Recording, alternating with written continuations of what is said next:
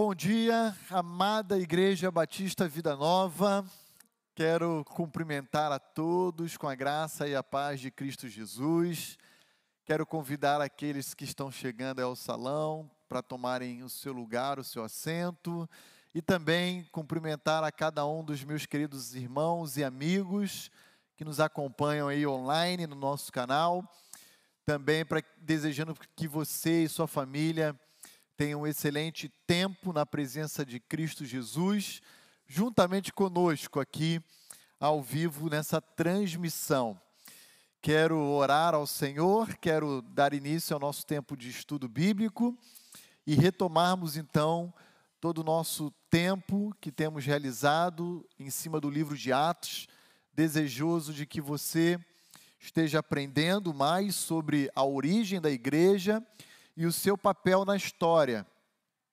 Nós chamamos essa série de estudo bíblico que nós começamos em fevereiro de 2020 de Até os Confins da Terra, porque a proposta de Lucas é exatamente mostrar como o Evangelho de Cristo sai de um grupo étnico, racial, como eram os judeus, e então alcança o coração do mundo antigo, olhando para Atos 28 e a prisão domiciliar de Paulo ali em Roma, e no meio daquela prisão, nós encontramos Paulo pregando, ganhando vidas para Cristo, e então escrevendo cartas que irão compor, inclusive, o Novo Testamento, e assim fazendo o Evangelho e a mensagem das boas novas de Cristo alcançar até os confins da terra. Nós vamos orar e eu quero convidar você a inclinar comigo a sua fronte. Peça para que Deus fale ao seu coração, peça para que Deus use a minha vida, esse tempo que nós teremos juntos, para que, à medida que nós formos caminhando aqui com a passagem bíblica que nós iremos analisar, Ele possa estar ensinando a mim, a você, a nossa igreja, para que a gente possa se parecer cada vez mais com Cristo Jesus. Vamos orar. Senhor, como é bom podermos falar contigo, como é bom podermos ter esse tempo tão precioso que semana após semana o Senhor nos concede juntos. Obrigado também pela tecnologia que veio ao nosso encontro para servir a esse propósito de alcançar aqueles que não podem estar conosco e fazê-los partes desse momento conosco, integrando cada um deles aqui ao nosso meio. Eu rogo que todo o tempo que teremos juntos nessa manhã, dando continuidade à nossa nosso estudo bíblico em Atos capítulo 10, seja um tempo precioso, um tempo de encorajamento, um tempo também de admoestação, de, de mudanças, para que a tua igreja, a cada novo dia, cresça cada vez mais se parecendo à imagem de Cristo Jesus. Fale conosco, por favor. Perdoa, Senhor, os nossos pecados. Sabemos da multidão de pecados que, que temos. Clamamos pelo teu perdão e pela tua misericórdia diariamente sobre as nossas vidas. Seja honrado, seja engrandecido, seja exaltado, pois o nosso propósito aqui, ao longo de todo esse tempo de estudo bíblico, é te honrar e aprender mais do Senhor e como nos relacionarmos contigo. Que esse conhecimento bíblico não se torne exclusivamente teórico, mas, sobretudo, prático. Que ele se traduza em piedade, se traduza em transformação. Eu peço isso não apenas por mim, mas pela tua igreja, pelos meus irmãos, por aqueles que também estão nos acompanhando nessa transmissão. E eu peço essas coisas a ti por intermédio de Cristo Jesus, o nosso bendito redentor. Amém e amém. Muito bem, queridos, abra sua Bíblia comigo no livro de Atos, capítulo 10. Hoje nós vamos dar início ao estudo que nós iremos subdividi-lo em algumas partes, provavelmente aí uns quatro, cinco domingos apenas para esse bloco.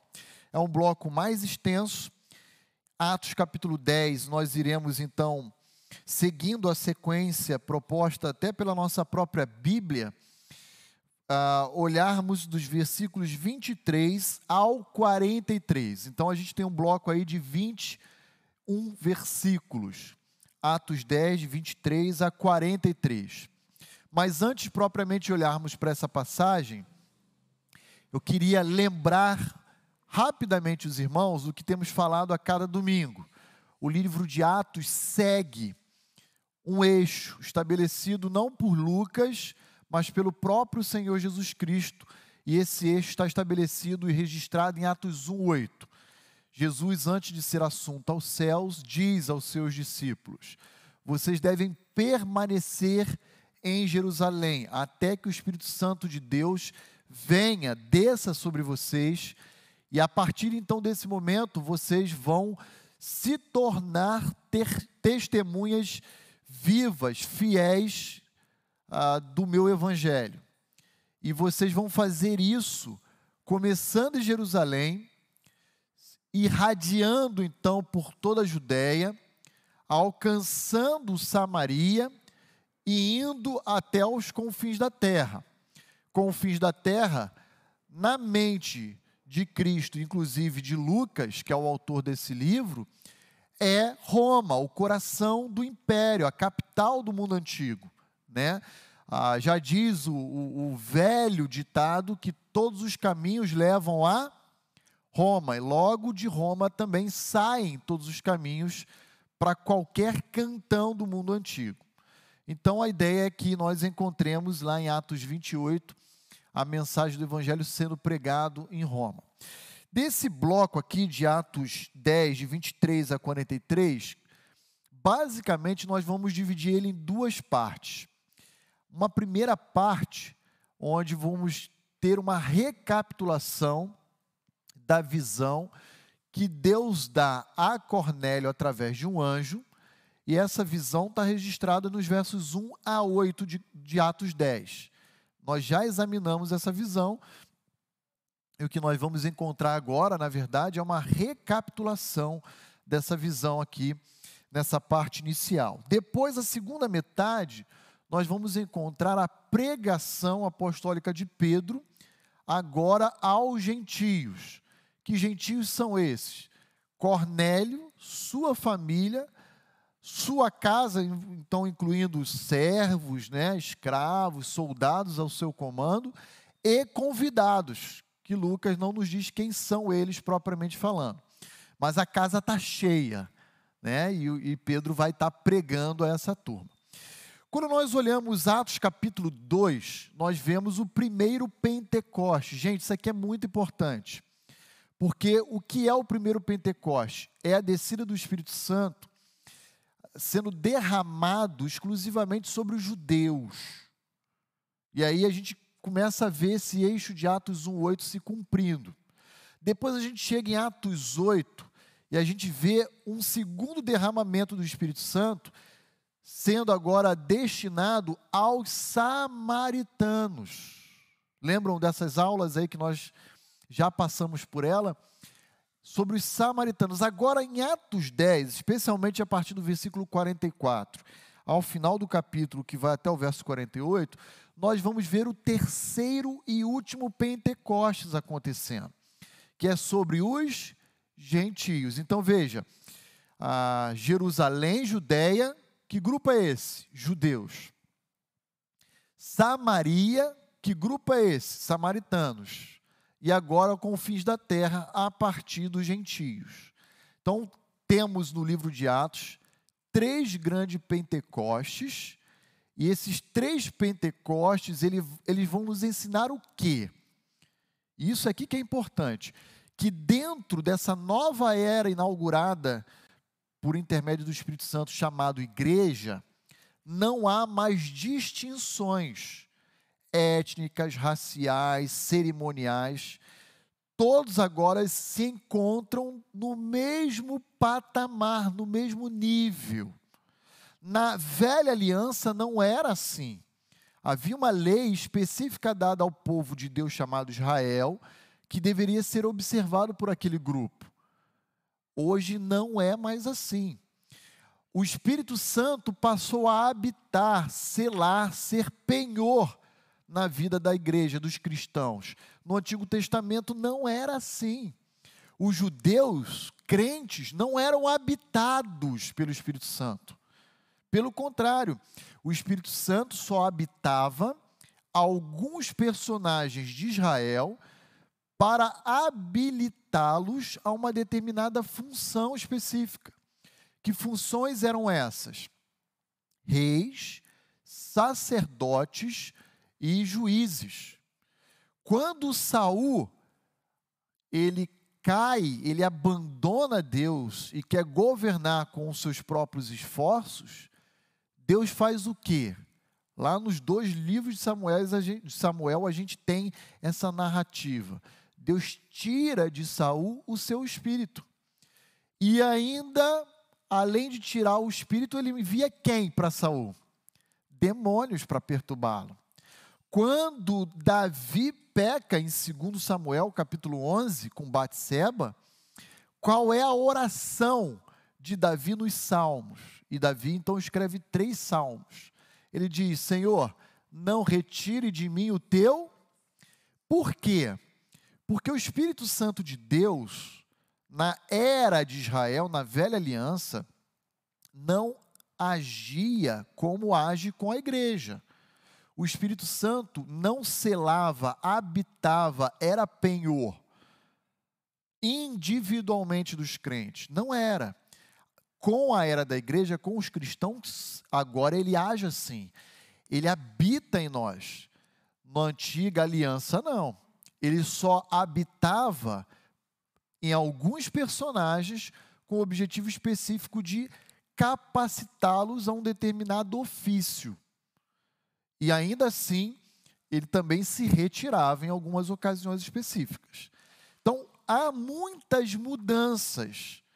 E é isso que Lucas quer descrever para nós.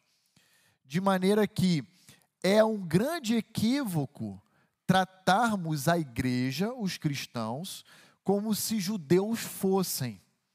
Há um grande equívoco tratar Israel como se fosse a igreja veterotestamentária. Há grandes descontinuidades, diferenças, distinções esses, entre esses dois grandes grupos que pertencem a Deus. Quando o pastor Roni faz essa distinção, Pastor Roni não está falando que Israel não era povo de Deus, eu estou afirmando que era. Mas a maneira como Deus agia com Israel é uma maneira totalmente distinta de como ele age com a igreja. E a, essa, a esse entendimento é que nós então apresentamos um sistema de interpretação bíblica chamada de dispensacionalismo. Ou seja, administrações na maneira de Deus lidar com o homem ao longo da história, tá bom?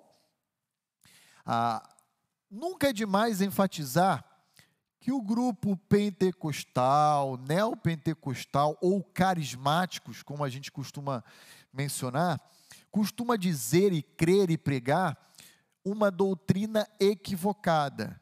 E qual doutrina é essa? De que é possível um indivíduo se converter e adquirir a salvação, e então dar início a um processo de busca em santificação que vai culminar com uma segunda obra da graça, chamada batismo no Espírito Santo.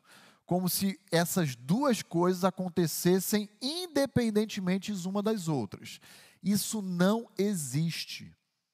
Isso existiu apenas no processo de transição entre a velha aliança e estabelecimento da igreja, e ele terminou com o terceiro Pentecoste, que é o Pentecoste gentílico que nós vamos trabalhar aqui em Atos 10. De lá para cá, isso cessou. E por que, que a gente sabe disso? Porque a gente vê em algumas passagens que o momento em que o indivíduo se converte, ele já passa a ser habitado pelo Espírito Santo, ele já é batizado pelo Espírito Santo. O Espírito Santo já passa a ser penhor perante o Pai da vida daquele que foi regenerado. Então eu quero ler dois versos para desconstruir esse entendimento equivocado, mas muito latente, muito presente aí fora nessas comunidades. E aí então nós vamos começar a analisar o livro de Atos 10 de novo, tá bom? Então abra lá comigo sua Bíblia. Primeiro momento aqui, ó, comigo Efésios 1. Eu vou pedir que o William prepare já um microfone aí, para a gente fazer rodar aqui, para a gente ler algumas passagens aqui hoje. Então, ó, acompanhe comigo Efésios 1, versículo 13 e 14, tá bom? Diz assim: Em quem também vós, depois que ouvistes a palavra da verdade, o evangelho da vossa salvação. Então veja, que palavra da verdade é essa? É o evangelho de Cristo. Tendo então nele, no evangelho, crido, automaticamente o que, que acontece? Fostes selados com o Santo Espírito da promessa. Então você creu, você depositou a sua fé em Cristo Jesus. Nesse momento exato, o que, que acontece?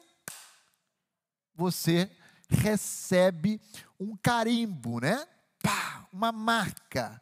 Você recebe um selo.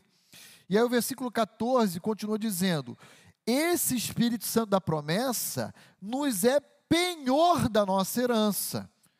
Até quando? Até o dia do Senhor, quando Jesus Cristo vier para buscar a sua igreja em resgate da sua propriedade em louvor da sua glória.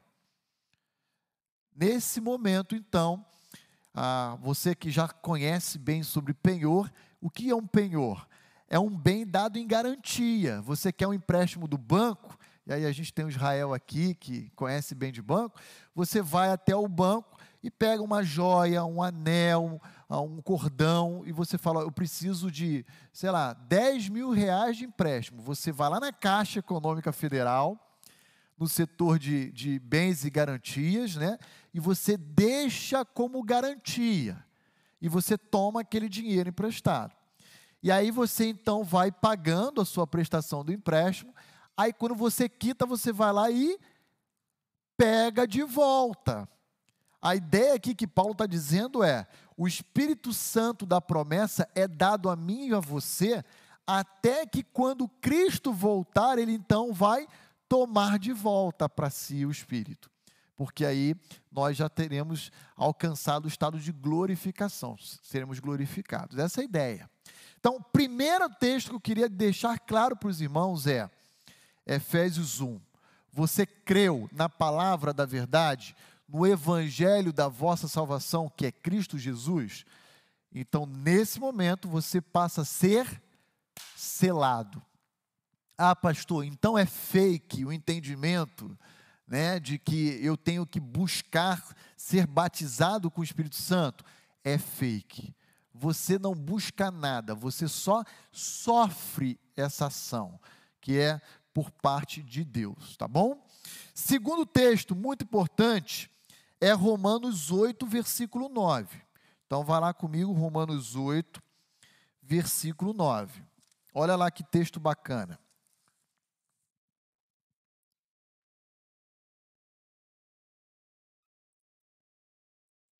Abra lá. Na verdade, eu vou ler o versículo 8 e 9, tá? Romanos 8, versos 8 e 9. Então, olha lá, Paulo está escrevendo sua carta a crentes da cidade de Roma. Então, ele está falando para a igreja.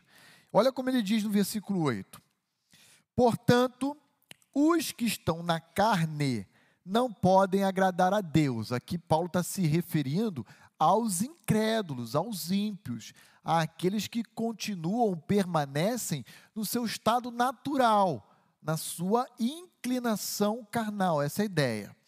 Versículo 9: Vós, porém, ó, os que estão na carne não agradam a Deus, mas vocês, cristãos de Roma, igreja de Cristo de Roma, porém, não estão na carne, mas no Espírito. Se de fato o Espírito de Deus habita em vós. E aí olha como ele termina: se alguém não tem o Espírito de Cristo, esse tal não é. Então, não existe a possibilidade absolutamente nenhuma de alguém se converter e dizer que não possui ainda o Espírito de Deus. E agora ele começa uma maratona de jejum, de oração, de subida ao monte, de corrente, de não sei o quê, para então falar em línguas, que é evidência na percepção dessa turma do batismo no Espírito Santo. Gente, não tem qualquer fundamento bíblico esse tipo de entendimento. Então, eu estou insistindo com isso, e eu quero deixar isso muito claro para a Igreja Batista Vida Nova, porque existe uma influência muito grande desse grupo carismático, pentecostal, invadindo e irradiando dentro de igrejas ortodoxas, históricas e influenciando a gente não vai permitir que esse entendimento chegue até nós e nos influencie, tá bom? E as bases bíblicas eu estou apresentando aqui algumas para os irmãos compreenderem, porque nós não cremos na segunda obra da graça. Se vocês nasceram de novo, se vocês pertencem a Cristo, então o Espírito de Cristo já habita em vocês. Essa ideia de eu me converti, sou salvo, mas ainda não tenho Espírito, e sabe lá quando eu vou receber, mas eu me encontro salvo, isso não existe na era da igreja. Está claro, queridos? Tudo bem? Está tá, tá, tá entendido? Muito bem. Então, abra lá comigo agora Atos 10. Vamos ler essa passagem que eu quero me debruçar, começando hoje com os irmãos e avançando aí os próximos quatro, cinco domingos aí pela frente. Olhe lá comigo Atos 10 e nós vamos estar olhando versículos 23 a 43. E essa passagem, que é um pouco extensa, nós vamos diluir ela em, ao longo de alguns domingos. Minha pretensão é irmos até o verso 29 hoje. 28, 29. E a gente vai então olhar Pedro na casa de Cornélio, parte 1, tá bom? Hoje vai ser a parte 1. Então eu vou ler essa passagem, peço que os irmãos acompanhem comigo essa passagem então aí, ó. Pedro, pois, convidando-os a entrar, hospedou-os. Convidando quem? Os enviados de Cornélio, que chegaram à casa de Simão Curtidor, onde Simão Pedro estava ali ah, estabelecido. No dia seguinte, levantou-se e partiu com eles. Também alguns irmãos, os que habitavam em Jope, foram em sua companhia. No dia imediato, entrou em Cesareia. Cornélio estava esperando por eles tendo reunido seus parentes e amigos íntimos. Aconteceu que, indo Pedro a entrar, lhe saiu Cornélio ao encontro e, prostrando-se-lhe aos pés, o adorou. Mas Pedro o levantou, dizendo: Ergue-te, que eu também sou homem. Falando com ele, entrou, encontrando muitos reunidos ali, a quem se dirigiu, dizendo: Vós bem sabeis que é proibido a um judeu ajuntar-se ou mesmo aproximar-se a alguém de outra raça. Mas Deus me demonstrou que a nenhum homem considerasse eu comum ou um imundo. Por isso, uma vez chamado, vim sem vacilar. Pergunto, pois, por que razão me mandaste chamar? Respondeu-lhe Cornélio: Faz hoje quatro dias que, por volta desta hora, estava eu observando em minha casa a hora nona de oração. E eis que se apresentou diante de mim um varão de vestes resplandecentes e disse: Cornélio, a tua oração foi ouvida e as tuas esmolas lembradas na presença de Deus. Manda, pois, alguém a Jope a chamar Simão, por sobrenome Pedro acha-se este hospedado em casa de Simão, curtidor, à beira-mar. Portanto, sem demora, mandei chamar-te e fizeste bem em vir. Agora, pois, estamos todos aqui, na presença de Deus, prontos para ouvir tudo o que te foi ordenado da parte do Senhor. Então falou Pedro, dizendo: Reconheço por verdade que Deus não faz acepção de pessoas. Pelo contrário, em qualquer nação, aquele que o teme e faz o que é justo lhe é aceitável. Esta é a palavra que Deus enviou aos filhos de Israel, anunciando-lhes o evangelho da paz por meio de Jesus Cristo. Este é o Senhor de todos. Vós conheceis a palavra que se divulgou por toda a Judéia, tendo começado desde a Galiléia, depois do batismo que João pregou. Como Deus ungiu a Jesus de Nazaré com o Espírito Santo e com poder, o qual andou por toda parte, fazendo bem e curando a todos os oprimidos do diabo, porque Deus era com ele. E nós somos testemunhas de tudo o que ele fez na terra dos judeus e em Jerusalém, ao qual também tiraram a vida, pendurando-o no madeiro. A este ressuscitou Deus no terceiro dia e concedeu que fosse manifesto não a todo o povo, mas às testemunhas que foram anteriormente escolhidas por Deus isto é, a nós que comemos e bebemos com ele, depois que ressurgiu dentre os mortos, e nos mandou pregar ao povo e testificar que ele é quem foi constituído por Deus juiz de vivos e de mortos. Dele, todos os profetas dão testemunho de que por meio do seu nome, todo aquele que nele crê recebe remissão de pecados. Muito bem, então hoje nós vamos começar olhando os versos 23 e tentando ir até o versículo 29, tá? Então olhe comigo de novo o versículo 23 aí. E observe como Deus exige a obediência da parte de Pedro, e essa obediência implica em sacrifício. Olhe lá, versículo 23. Pedro, pois, convidando-os a entrar, hospedou-os. Então, essa partezinha inicial do versículo 23, na verdade, ela deveria estar no finalzinho do versículo 22, né? Porque acho que é aqui que acaba o bloco da ideia anterior. As divisões em versículos, elas não são inspiradas pelo Espírito Santo, tá bom? Isso é uma convenção humana. Então, na época, os editores dividiram, mas o que ele está dizendo aqui no verso inicial, na parte inicial do versículo 23, é que aqueles enviados de Cornélio, então, entraram a convite de Pedro na casa de Simão Curtidor, e ali eles ficaram pelo menos até o dia seguinte. No dia seguinte, levantou-se Pedro e partiu com eles. Eu queria fazer uma pausa aqui. Levantou-se Pedro e partiu com eles. Olhando para essa passagem, pode, no primeiro momento, é, não fazer nenhum sentido para nós em termos de ensino.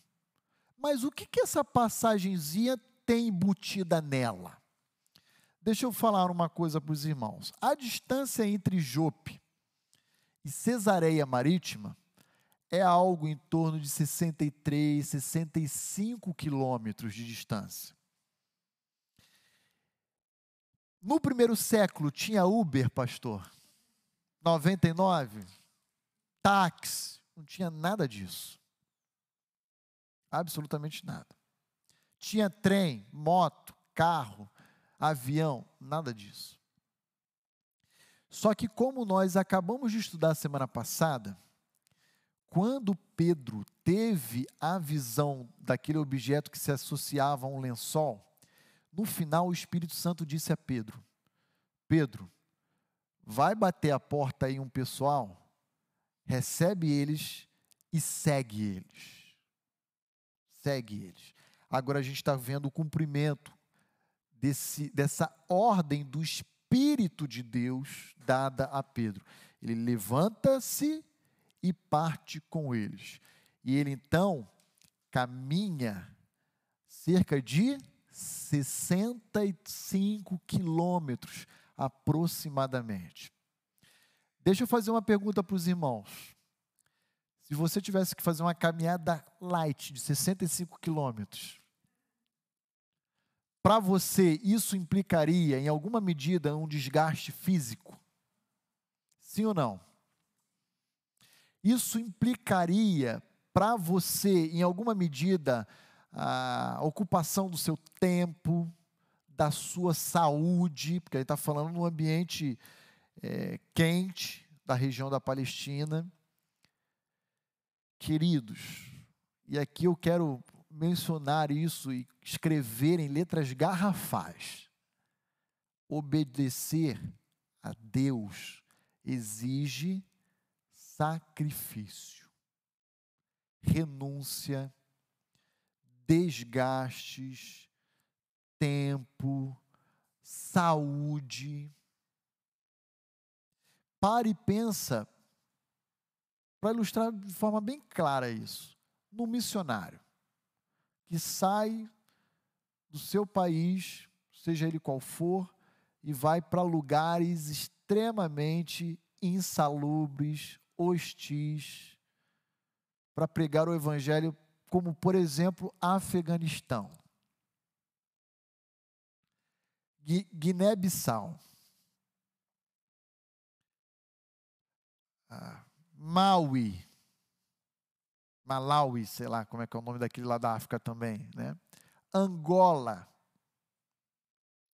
ah, Senegal, onde há pouco tempo atrás teve uma epidemia do vírus ebola, lembram disso? Do ebola? Que graças a Deus foi contido. Irmãos, obedecer a Deus exige sacrifício, renúncia, abnegação. A minha pergunta a você é a seguinte: o que você tem dado a Deus? Eu vou dizer por quê. Porque Deus, de todos nós, exige algo. Isso é fato. Jesus já tinha falado isso antes de passar pela cruz para os seus discípulos, no final do seu ministério terreno. Ele falou: ó, quem quer seguir a mim, tome cada um a sua cruz, vem e me segue. Jesus não nos chamou para uma vida imersa no mar de rosas.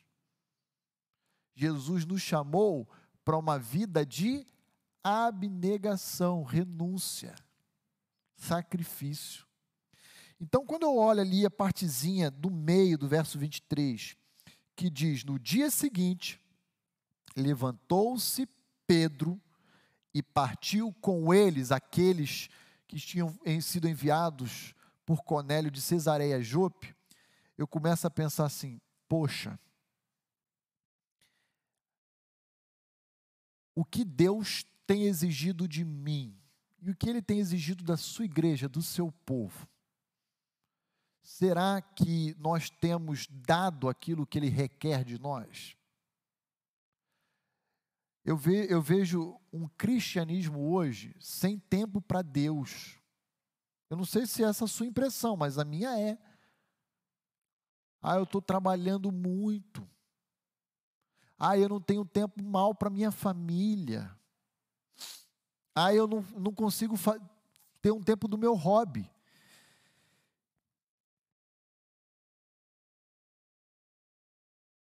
Eu mal tenho tempo de descanso. Deixa eu lembrar uma coisa para os irmãos que está escrito em 1 Coríntios 15, 58. Palavra do apóstolo Paulo. Portanto, meus amados irmãos, sejam firmes e constantes, sempre abundantes na obra do Senhor, sabendo que o vosso trabalho, a vossa entrega, a doação do seu tempo, da sua saúde, do seu bem-estar físico, não é vão no Senhor. Aqui fica apenas uma reflexão para nossa meditação o que Deus tem exigido de você, você tem dado a Ele? existe um preço embutido na oferta do Evangelho. O Evangelho é uma boa notícia, que nos convida a Cristo. Mas uma vez que a gente vá até Cristo, respondendo positivamente essa oferta, Cristo também nos envia ao mundo e nos dá missões, tarefas e algumas exigências. Vamos continuar aqui na nossa leitura do versículo 23. Também alguns irmãos dos que habitavam em Jope foram em sua companhia. Então, o que Lucas está dizendo é que Pedro não foi para Cesareia apenas com os três enviados de Cornélio. Lucas também está dizendo que Pedro foi, além dos três, na companhia de alguns cristãos de Jope. A pergunta é: quantos eram? Será que dá para a gente saber? Quantos cristãos ali de Jope falaram: Não, Pedro, a gente vai contigo, vamos te acompanhar aí. A gente vai te acompanhar nessa empreitada aí. Será que dá para a gente saber quantos foram? Então, olha lá comigo Atos 11, versículo 12. Atos 11, 12. Olha lá o que diz Atos 11, versículo 12. Então, o Espírito me disse que eu fosse com eles sem hesitar. Foram comigo também estes seis irmãos, e entramos na casa daquele homem. Então a gente tem uma ideia aí de que além eh, de Pedro e os três enviados de Cornélio, foram ainda mais seis cristãos de Jope com eles. Então a gente tem uma ideia de um grupo de mais ou menos 10, né, percorrendo essa trajetória aí de 63, 65 quilômetros. Então, olhe comigo o versículo 24. Está claro isso aí, gente? Tudo bem? Então, mais seis aí da igreja de Jope foram testemunhas ah, desse evento aí que se deu em Cesareia sob o comando de Pedro. Verso 24: No dia imediato, olha que interessante.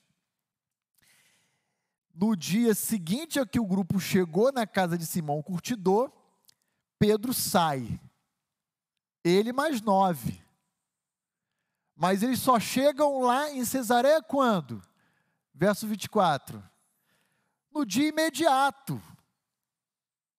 De maneira que quando a gente for observar a narrativa, Pedro só vai se encontrar com Cornélio quatro dias depois da visão. Está em Atos 10. A gente vai chegar lá. 63 quilômetros é, é uma caminhadinha boa, né? Você não caminha direto. Você caminha cinco, para, toma uma água, descansa um pouco, vai para a sombra, caminha mais 10, para, come alguma coisa. Só chegou no dia seguinte. No dia imediato, entrou então Pedro e aquela turma toda em Cesareia. Deixa eu fazer um destaque aqui nessa palavrinha Cesareia.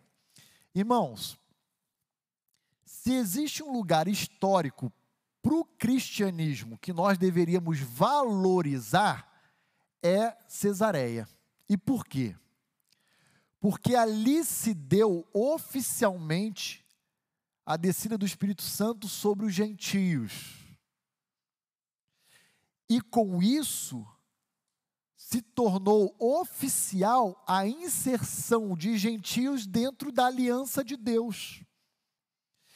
O cristianismo, prestem muita atenção no que eu vou dizer, ele não é uma religião que tem lugares sagrados, como outras religiões do mundo mas existe uma relevância histórica na fé cristã para os gentios na cidade de Cesareia.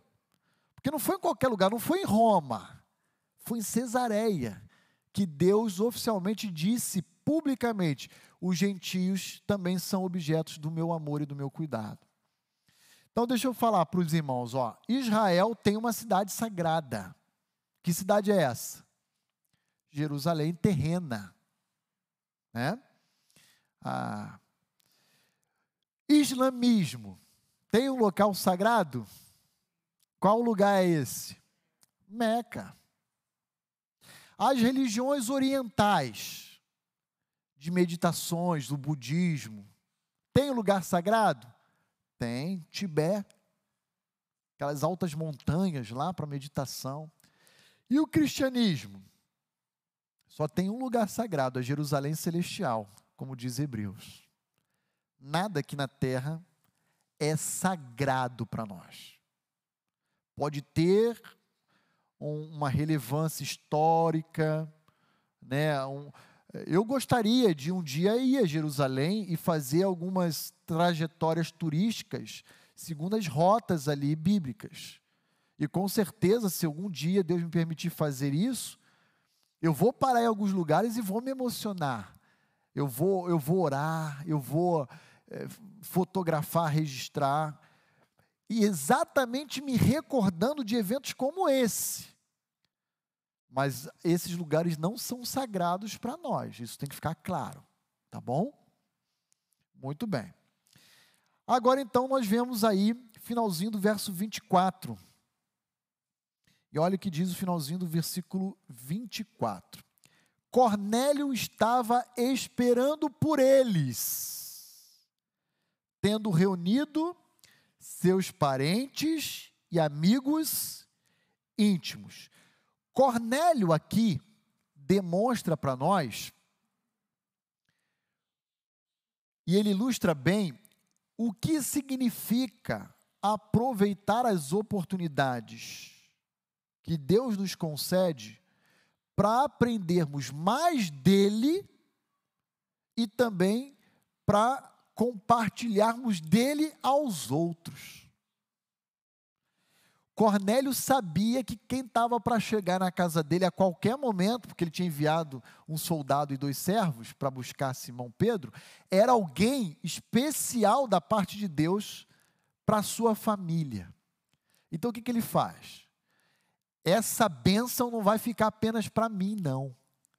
Eu vou chamar uma galera para aprender comigo e se beneficiar comigo ah, do que Pedro tem a nos oferecer, a nos ensinar. Ah, observe versículo 33 de Atos 10. Olha lá comigo. Observe como Cornélio levou a sério esse momento de encontro com Pedro. Atos 10, 33. Portanto, sem demora, mandei chamar-te, Pedro, e fizeste bem em vir. Agora, pois, olha que Cornélio fala.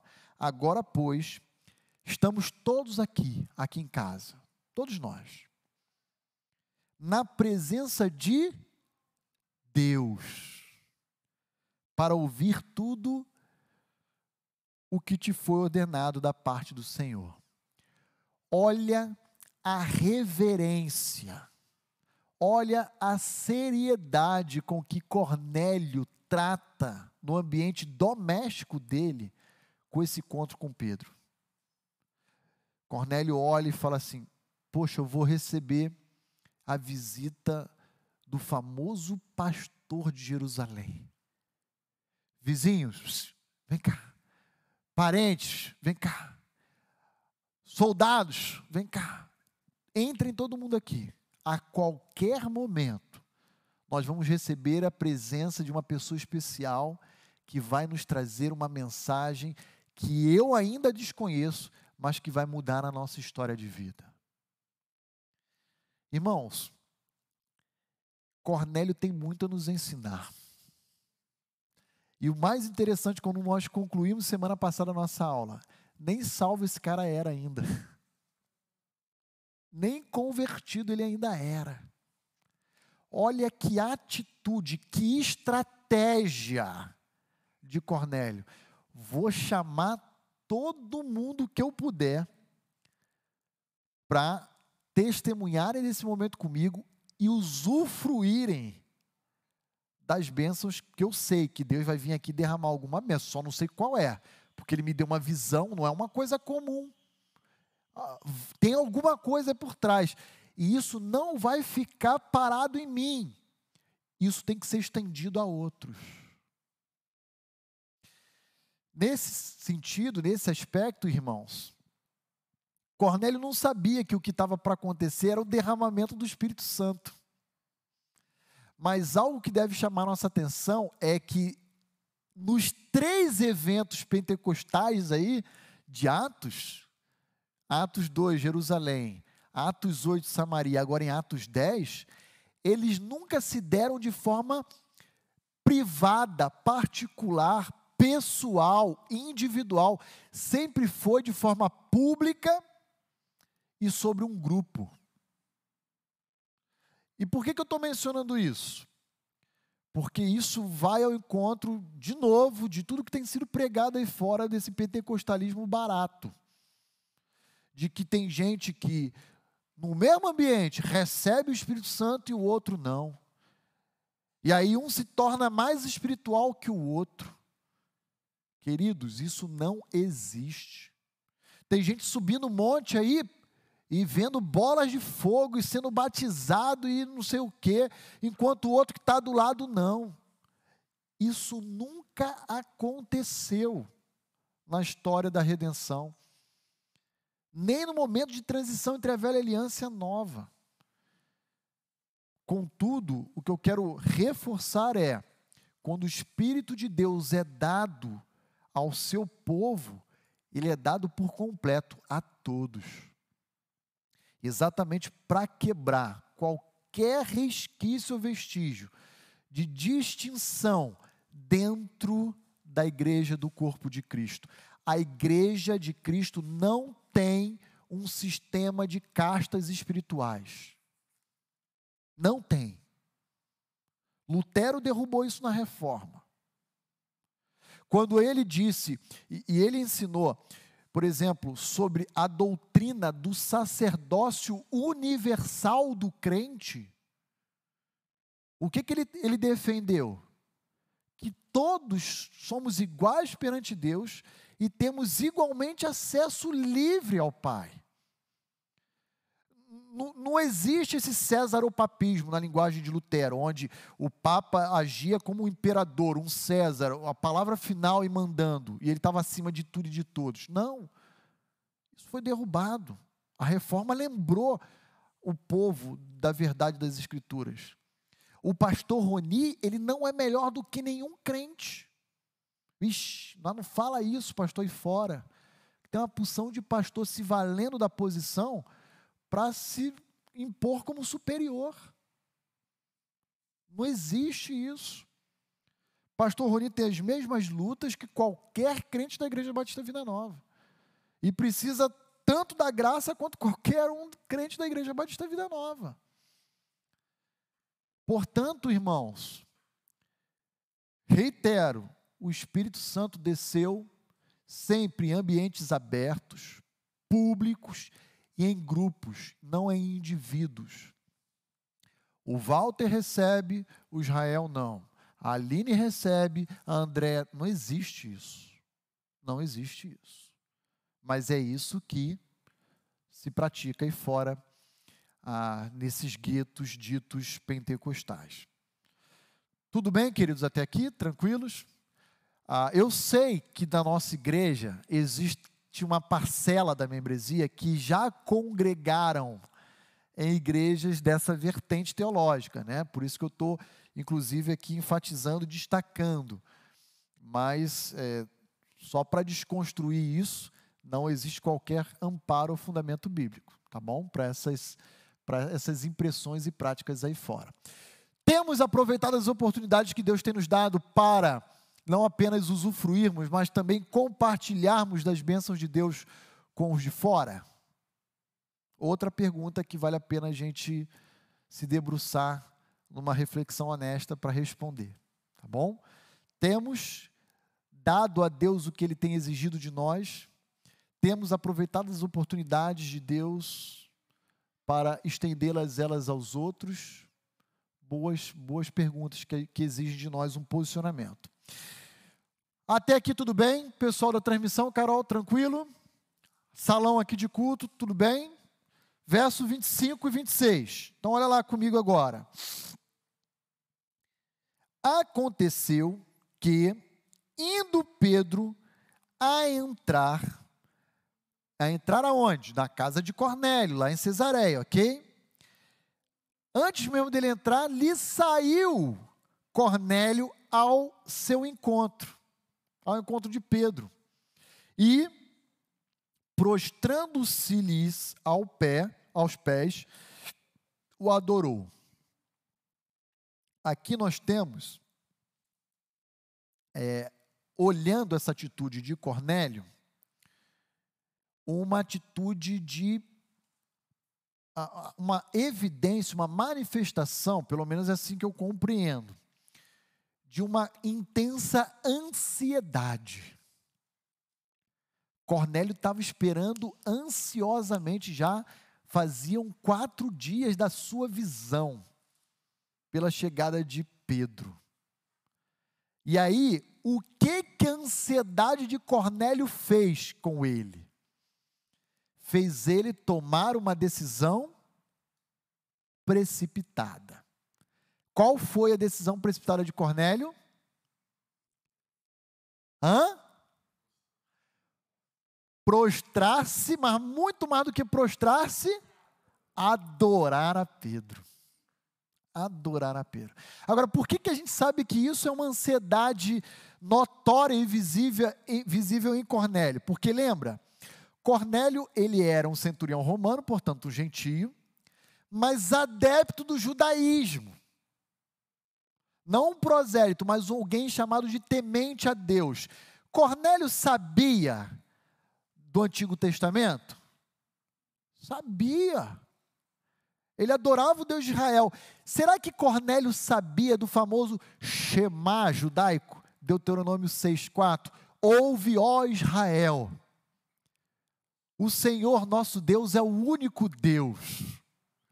Será que, que Cornélio sabia dessa verdade?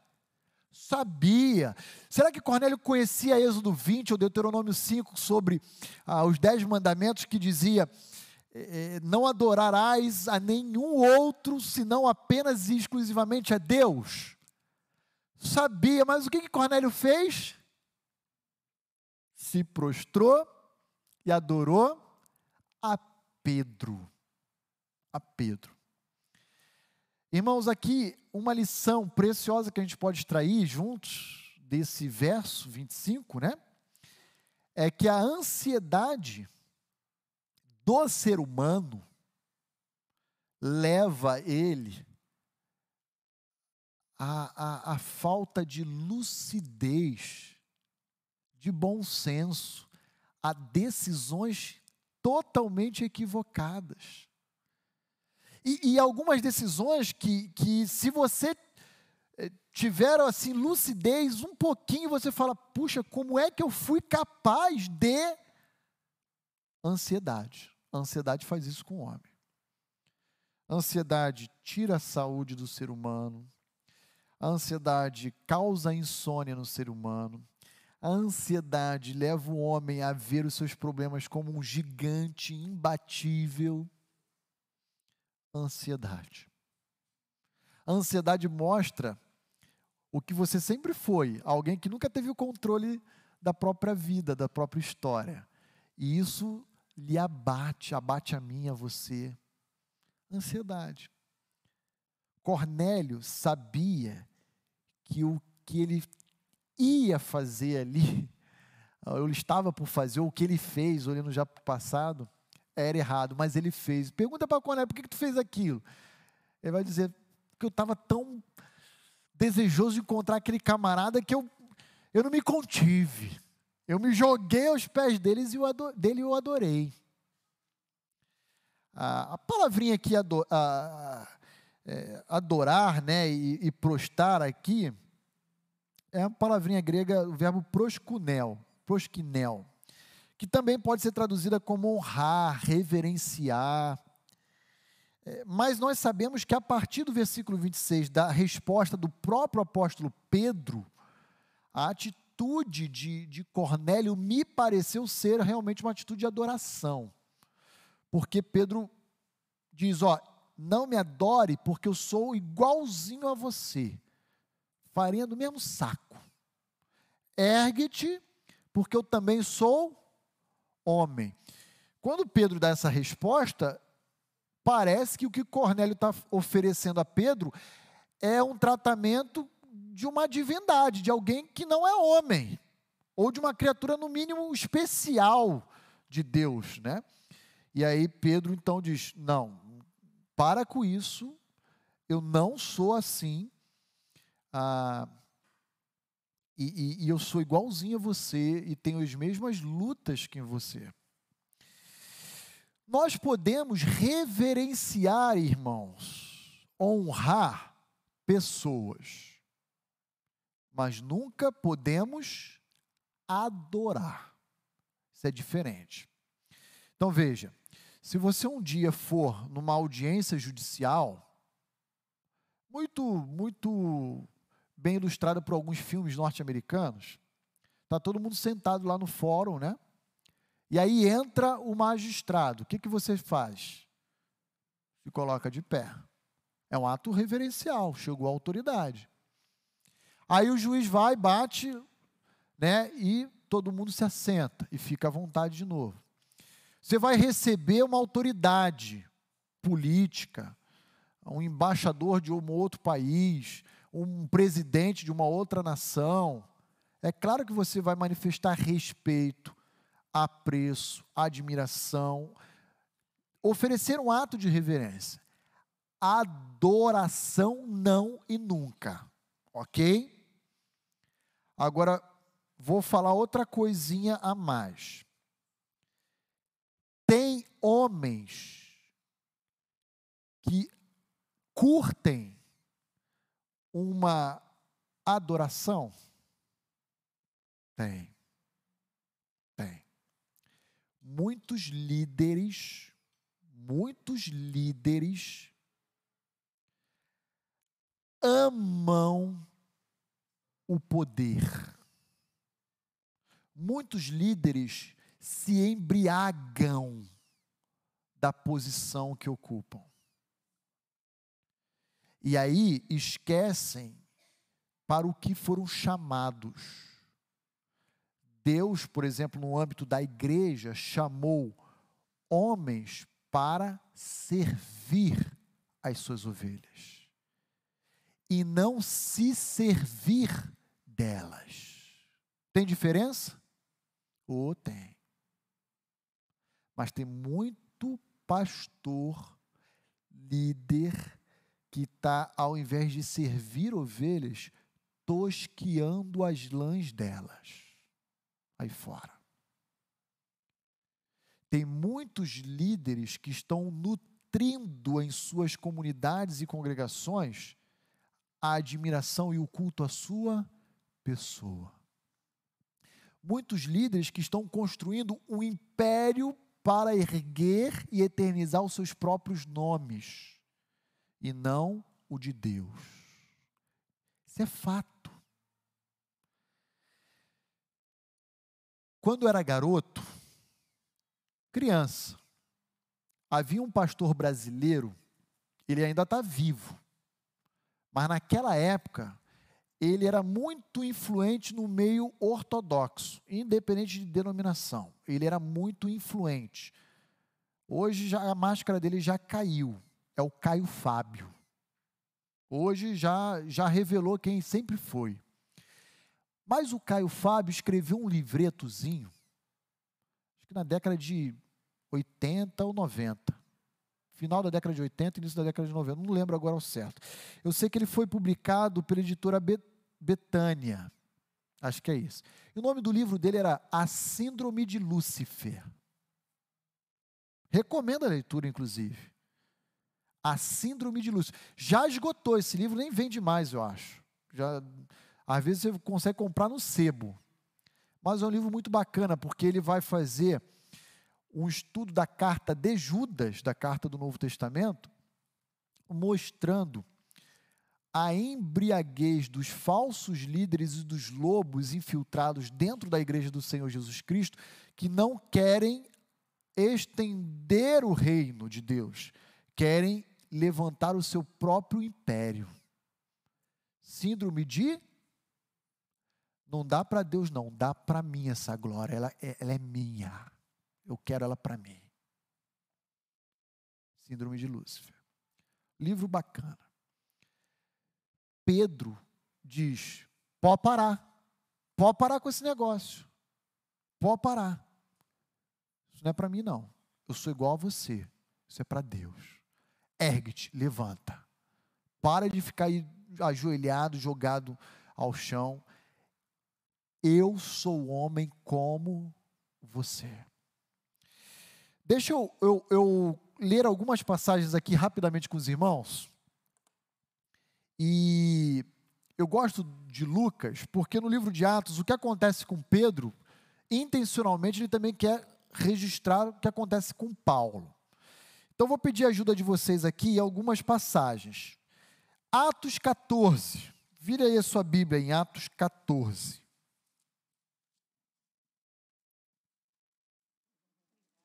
Quem pode ler para nós aqui é, os versículos 8 a 18 de Atos 14? Levanta uma das suas mãos. Álvaro ali. Obrigado, Álvaro. Álvaro, lê para nós o episódio que se deu da cura de um coxo em Listra. Atos 14, de 8 a 18, por favor. Em Listra costumava estar assentado certo homem aleijado, paralítico, desde o seu nascimento, o qual jamais pudera andar. Esse homem ouviu falar Paulo, que fixando nele os olhos e vendo que possuía fé para ser curado, disse-lhe em alta voz: Apruma-te direito sobre os pés. Ele saltou e andava. Quando as multidões viram o que Paulo fizera, gritaram em língua licaônica dizendo: Os deuses em forma de homens baixaram até nós. A Barnabé chamavam Júpiter, a Paulo Mercúrio, porque era este o principal portador da palavra. O sacerdote de Júpiter, cujo templo estava em frente da cidade, trazendo para junto das portas touros e grinaldas, queria sacrificar juntamente com as multidões. Porém, ouvindo isto, os apóstolos Barnabé e Paulo, rasgando as suas vestes, saltaram para o meio da multidão, clamando: Senhores, por que fazeis isto? Nós também somos homens como vós, sujeitos aos mesmos sentimentos, e vos anunciamos o evangelho para que destas coisas vãs vos convertais a Deus, ao Deus vivo, que fez o céu, a terra, o mar e tudo o que há neles o qual nas gerações passadas permitiu que todos os povos andassem nos seus próprios caminhos. Contudo, não se deixou ficar sem testemunho de si mesmo, fazendo o bem, dando-vos do céu chuvas e estações frutíferas, enchendo os vossos corações de fartura e de alegria. Dizendo isto, foi ainda com dificuldade que impediram as multidões de lhes oferecer sacrifícios. Muito obrigado, Álvaro. Olha que interessante. Paulo e Barnabé estão em Listra. Paulo olha para a vida de um camarada aleijado, vê que ele tinha fé para ser curado e dá uma ordem. E aquele cara fica curado. O povinho religioso e pagão, hein? Eles começam na língua licaônica a dizer: Barnabé, os deuses chegaram entre nós. Você é Júpiter. Júpiter, planeta mesmo. Era a superstição deles, né? E você, Paulo, é Mercúrio, porque você foi o responsável pela cura. E o texto continua dizendo que havia um templo de Júpiter e os sacerdotes de Júpiter saíram ao encontro já com um boizinho lá para sacrificar a, Paulo e Barnabé em adoração. O que, que Paulo e Barnabé fizeram? imediatamente, pode parar com esse negócio. Pode parar, agora. Nós somos homens como vocês. E olha como termina o versículo 18. Vou ler de novo. Dizendo isto, foi ainda com muita dificuldade que Paulo e Barnabé impediu as multidões de lhes oferecerem sacrifícios. o povo não queria saber. O povo falou: vamos matar um bezerrinho aí para para o Paulo. É Mercúrio. Ele merece um boizinho, um bezerrinho. Ele merece, é Deus, é Júpiter, é Mercúrio. Irmãos, existem líderes de hoje em que o povo não está nem dizendo vou matar um bezerrinho. É o líder que está dizendo, você está fazendo o que de braço cruzado? Vai lá e pega o bezerrinho para matar para mim. Existem líderes hoje que não admitem serem questionados, que, que comem separados, que, que, que se encontram como se fosse a quarta pessoa da trindade. Conheço igrejas que, para ovelha falar com o pastor, você tem que marcar com um ano de antecedência. E olhe lá. Porque ainda tem uma triagem, né? Para saber se ele vai ou não te receber. É difícil, complicado. Vamos para outra passagem. Atos 12. Vira aí uma página comigo. Versos 20 a 23. Bem, vimos Pedro, e o que Pedro faz? Ergue-te, levanta aí do chão, porque eu sou homem como você. Que, que Paulo e Barnabé fazem? Para com tudo, porque eu sou homem, somos homens como vocês. Em outras palavras, eles, tanto Pedro quanto Paulo e Barnabé, reconheciam a sua condição. Sabiam como eles eram pecadores e necessitavam de Cristo. Agora, olha só como age alguém que não reconhece quem ele é, que tem uma visão superestimada ou avaliada de si mesmo. Agora olha lá comigo Atos 12, versos 20 a 23. Quem pode ler para nós aí? Eliezer, obrigado, Eliezer. 20 a 23 de Atos 12, Eliezer, por favor.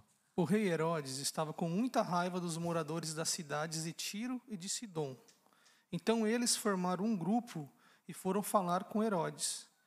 Primeiro conseguiram o apoio de Blasto, que era um alto funcionário do palácio. Aí pediram ao rei Herodes que fizesse as pazes com eles, pois os alimentos que a região deles recebiam tinham do país do rei. Herodes marcou um dia com eles, e nesse dia vestiu a sua roupa de rei, sentou-se no trono e começou a fazer um discurso. E o povo gritava: É um Deus e não um homem que está falando. No mesmo instante, um anjo do Senhor feriu Herodes, pois ele aceitou a honra que era só de Deus, que só Deus merecia, e ele morreu comido por vermes. Foi comido por bicho. Porque Herodes, aqui Herodes Agripa, né? É um neto do Herodes o Grande, aquele que mandou matar as criancinhas, né? Herodes Agripa aqui, o que, que ele fez? Ele mediou uma situação, foi bem sucedido, colocou vestes, trajes reais e foi se apresentar ao povo. E o povo fez o quê? Oh, esse rei é um Deus. E ele disse: é isso mesmo, me adorem. Aí Deus, ah, é? Vou mostrar para vocês que Deus é esse. Enviou um anjo que o matou. Pá! E na, automaticamente foi comido por bicho, verme. Não sei dizer o que, que é isso. Como assim foi comido por verme, bicho? Não entendi, é o certo ali, mas tá lá. Foi uma morte terrível. Lembra que na tentação de Jesus no deserto, Satanás vai ao seu encontro e diz: Ó, oh, tudo isso te darei se prostrardes, me adorares. Como é que Jesus diz? Só a Deus prestarás culto se você se prostrar e me adorar, igual Cornélio vai fazer mais para frente com Pedro, Simples, Jesus, basicão. Eu te dou tudo isso. Jesus, você está louco. Só lhe deu glória. A glória é só Deus. Glória é só Deus. Hum, isso não vai acontecer. E, e com quem acontece? Com quem acha que é o último biscoito do pacote, não é bolacha, é biscoito. Papai do céu dá o corretivo dele lá, ele faz, um manda o anjo, acabou. Olha aí o Deus de vocês sendo comido por verme, por verme, por bicho. Agora preste atenção, irmãos. Eu vou, vou convidá-los a acompanhar comigo outras duas passagens, muito interessantes também. Mas percebam que a ansiedade do homem leva ele a fazer, a ter uma atitude disfuncional. Olha lá comigo agora Apocalipse 19, um texto que nós estudamos no nosso grupo pequeno há duas semanas atrás. Apocalipse 19, versos 9 e 10. Quem pode ler para nós essa passagem? Por favor, levante uma das suas mãos. Dani, a Dani aqui do lado do Will. Obrigado, Dani. Apocalipse 19, versos 9 e 10. A gente vai ter aí um episódio que eu tenho estudado, inclusive com o meu grupo pequeno, sobre as bodas do Cordeiro. Provavelmente o Tribunal de Cristo já aconteceu. Isso aqui é um âmbito da escatologia. Mas olha só o que João, o autor do livro de Apocalipse, também talvez eu diria que no ápice de uma ansiedade ali, ele faz. Olha lá comigo, versos 9 e 10. Então me falou o anjo: escreve: Bem-aventurados aqueles que são chamados às ceias das bodas do cordeiro. E acrescentou: São estas as palavras de Deus. Prostrei-me ante os seus pés para adorá-lo. Ele, porém, me disse: Vê, não faças isso, sou conservo teu e dos teus irmãos, que mantêm o testemunho de Jesus. Adora a Deus, pois o testemunho de Jesus é o espírito da profecia. Olha só que interessante, queridos. João está tendo visões em cima de visões. Ele está vislumbrado com uma série de coisas que ele está percebendo, enxergando.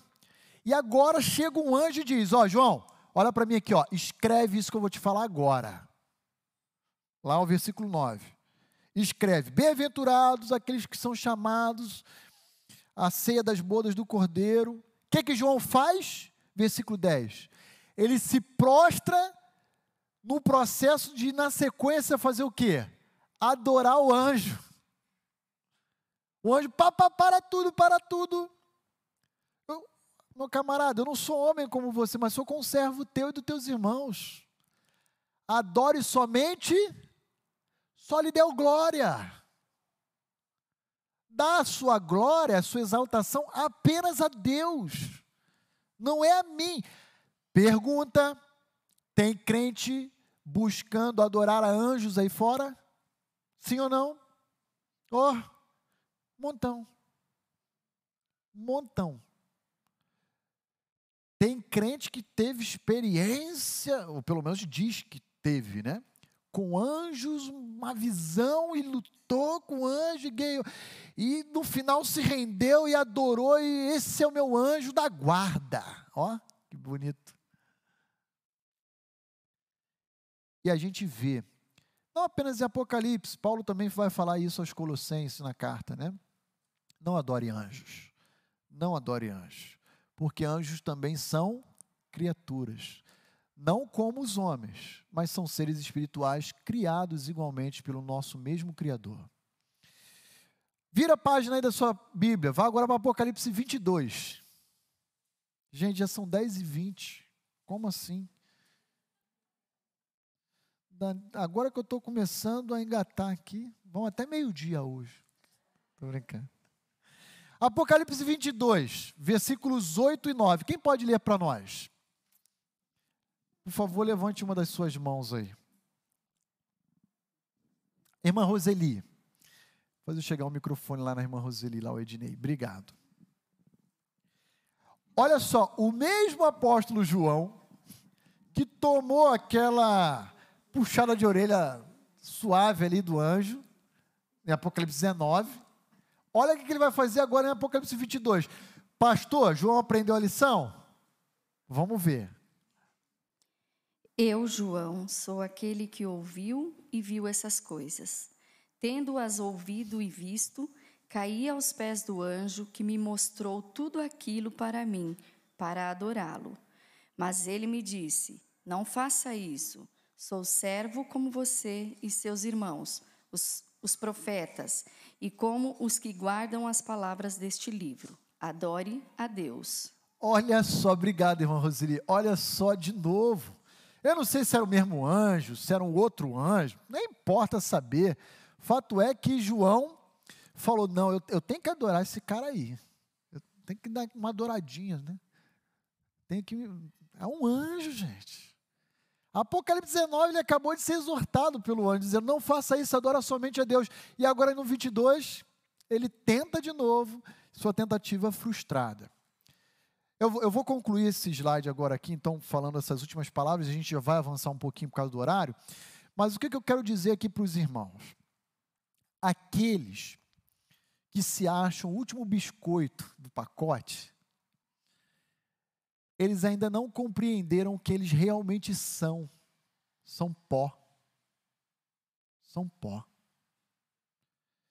Não entenderam que tudo que somos ou fazemos, somos e fazemos pela graça e na dependência de Deus.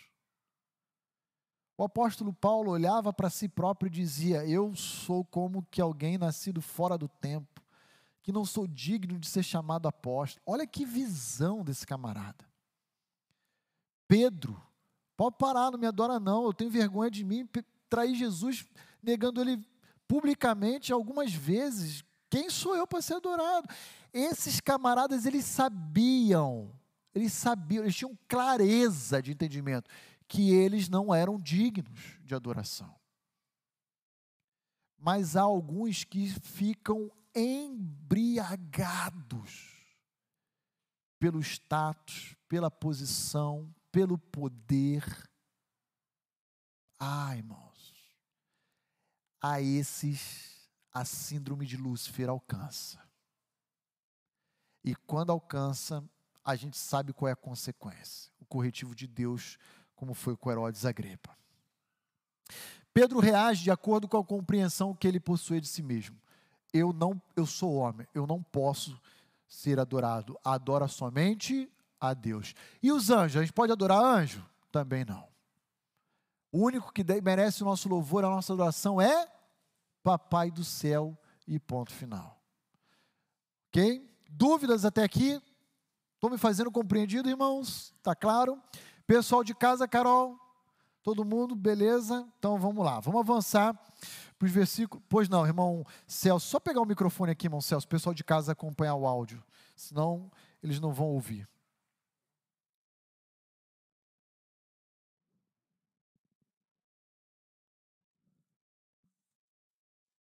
acho que eu vou lembrar o óbvio, né? Que Jesus é Deus, né?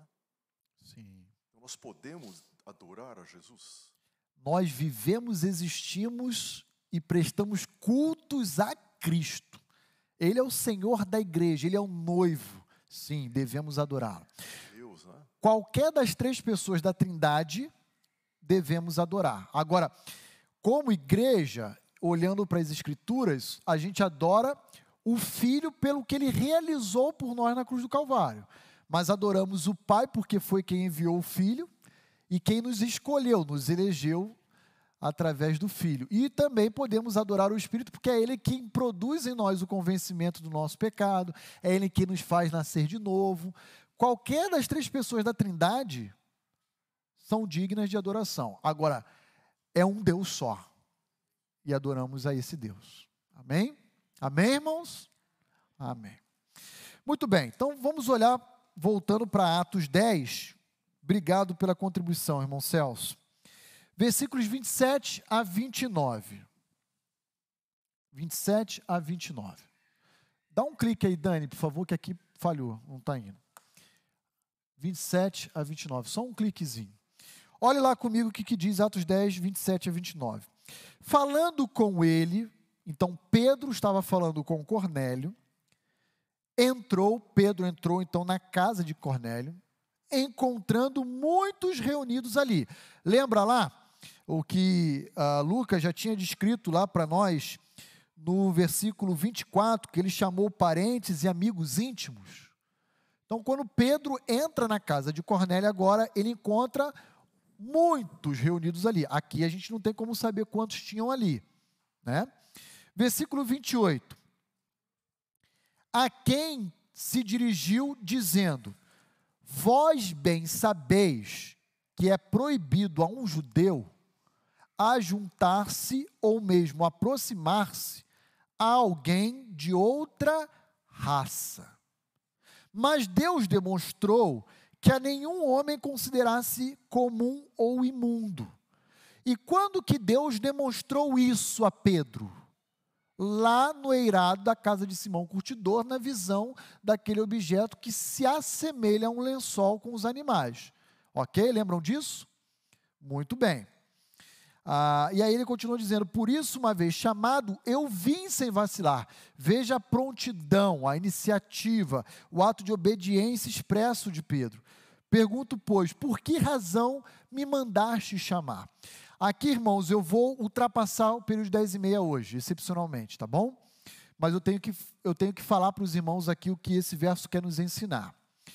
Quando no versículo 28 diz: Vós bem sabeis que é proibido a um judeu ajuntar-se ou mesmo se aproximar de alguém de outra raça, não é que na lei do Antigo Testamento Deus proibia isso. Isso já era um desenvolvimento de uma tradição rabínica judaica que entendia como: olha, se Deus falou para os judeus que eles deveriam se abster desses animais e poderiam usar desses outros. E se Deus também na lei fala que se eu tiver contato com alguém que está cerimonialmente contaminado ou impuro, eu me contamino igualmente, logo, logo, um gentio que não tem qualquer compromisso com a lei judaica, de se abster, de observar, de praticar na sua vida a lei judaica, o rito judaico, se eu me relacionar com ele, ele, como um indivíduo impuro, eu vou me contaminar e logo ficarei também impuro. Esse é o raciocínio judaico. Não é que o versículo 27, 28 nessa declaração de Pedro estava presente na lei. Não estava. Isso foi uma inferição, uma conclusão, uma dedução dos judeus ao longo dos séculos. A grande questão que eu quero colocar para os irmãos, e é o grande tema de Atos 10, é o seguinte: na era da igreja, permanece existindo algum tipo de impureza cerimonial? Sim ou não? Não, acabou. Cristo foi o Cordeiro puro, santo e imaculado de Deus, e nele se cumpriu a totalidade da lei caducou. Essa, essa exigência não está mais em vigência, vigorando. Acabou. A lei foi cumprida. Segunda pergunta: existe na era da igreja algum tipo de impureza racial ou étnica? Distinção entre judeu, samaritano ou gentio? Sim ou não? Não, Atos 10 está dizendo para a gente isso, é uma defesa disso. Acabou. Atos 2, o Espírito foi dado aos judeus, Atos 8 aos samaritanos e agora Atos 10 aos gentios. Não existe mais. Opa! Está fora do ar? Tá bom. Não existe mais, na era da igreja, impureza cerimonial, nem mais impureza racial ou étnica. Mas eu pergunto aos irmãos: existe alguma impureza que ainda permanece existindo na era da igreja e que nós devemos não nos contaminar ou não nos associar? Sim ou não? E agora? Vou repetir a pergunta. Na velha aliança havia a impureza cerimonial. Se você se deparasse com algum animal morto, tocasse, você ficava impuro. Se você manuseasse, ou tivesse contato ou ingerisse algum animal que não foi autorizado por Deus, que era considerado impuro, isso passou. Impureza racial ou ética. Lembra da rivalidade entre os judeus e os samaritanos, porque os samaritanos eram judeus miscigenados. Agora, na era da igreja, isso acabou. Não tem mais diferença de rico, pobre, branco ou negro, judeu, gentio. Acabou. Mas na mentalidade antiga existia. Eu não me relaciono com o samaritano, senão eu vou ficar cerimonialmente impuro. Agora, minha pergunta é: existe algum tipo de impureza no período no qual nos encontramos hoje? Chamado igreja, era da igreja, que nós também devemos nos abster? Que tipo de impureza? Doutrinária, falsas doutrinas. Mais o que? Moral. Impureza moral. Continua vigendo para a gente? Quero olhar alguns textos que são muito importantes nesse sentido, para que a gente lembre que, embora a gente esteja na era da igreja, a gente tem que se proteger e se guardar do convívio e da relação com algumas impurezas. Eu vou destacar ela para os irmãos. Carol, tem alguma coisa aí no, no chat? Pois não.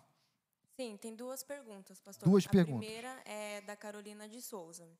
Ela perguntou se é inadequado orar Santo Anjo do Senhor, meu zeloso guardador, porque o filhinho dela tem um quadrinho com essa frase no quarto. E ela complementa a pergunta é, adicionando um comentário. Considerando que vamos orar ao Pai por intermédio de Jesus, os anjos também são intermédio?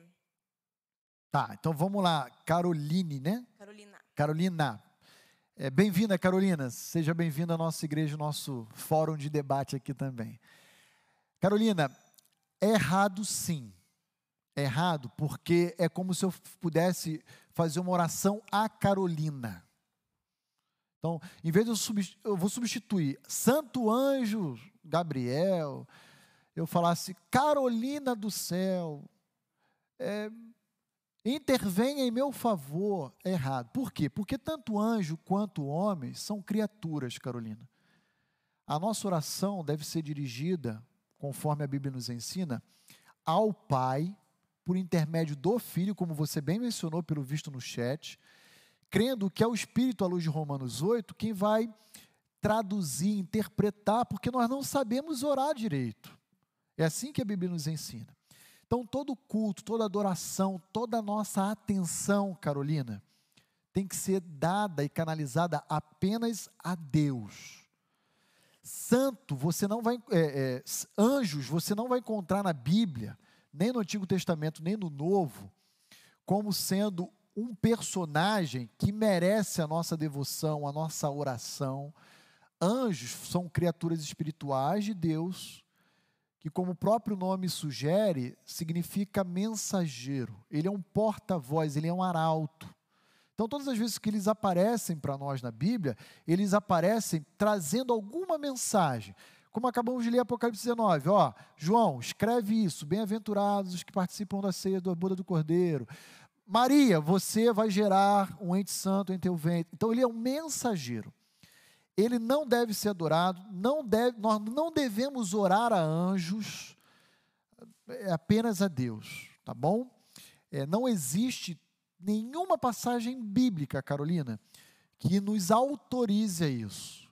E fazer é, de qualquer personagem aquilo que nós deveríamos oferecer a Deus é aquilo que a Bíblia chama de idolatria. Então, é, eu sei, pelo que, você, pelo que eu entendi, que a Carol aqui mencionou, você tem um quadrinho né, com essa oração no seu filho no quarto, alguma coisa assim, mas não é recomendável, não. Eu preciso ser muito sincero com você, tá bom? É, quem nos protege não é o santo anjo. Nós não temos um anjo da guarda. Eu tenho duas crianças também, Carolina. É, e convido você a vir à nossa igreja, se for possível, uma oportunidade. Eu apresento você meus filhos também. Nós não cremos em anjo da guarda, nós cremos no anjo do Senhor de guarda pelos seus filhos. É diferente. Então, não, não, não procede, não deveríamos ir nessa direção, não. Tá bom? É, mais alguma coisa, Carol? Sim, tem mais uma pergunta. Mais uma pergunta, pode é fazer. da Aline Cris Mota. Ela perguntou: esses anjos da guarda não seriam os anjos que Deus dá ordem para acampar ao nosso redor? Não, é, Aline, é, esse anjo do Senhor que ela está se referindo, provavelmente é o mencionado no Salmo. O anjo do Senhor acampa-se ao redor daqueles que o temem, os livra.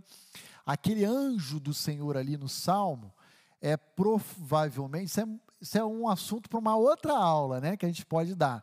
Mas esse é um assunto que, que diz respeito a pessoa do filho pré-encarnado, é o anjo como sendo uma cristofania, aquele que ah, é enviado por Deus para proteger o seu povo. Esse é Cristo mesmo. É Cristo. Os anjos da Bíblia, como um todo, serafins, querubins, anjos, são, é, eu diria que, mensageiros. Mensageiros.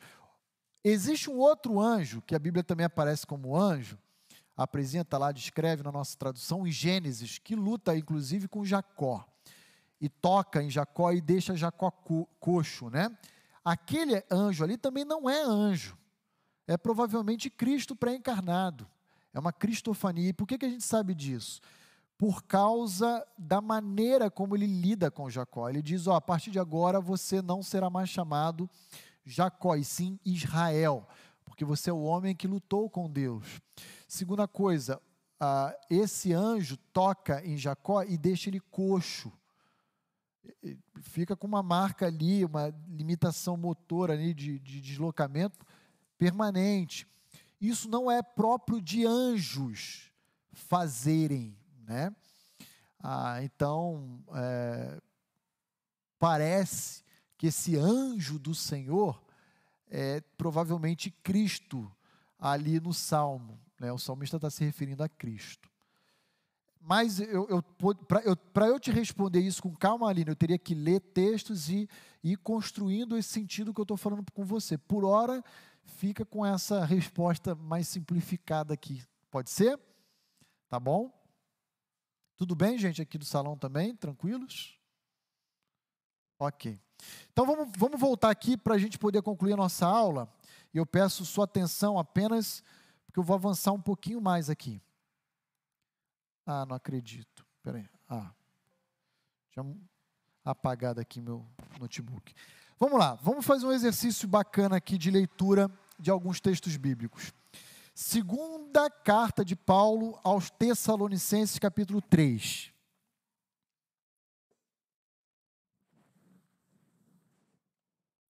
Versículos 6 a 16. Quem pode ler para nós?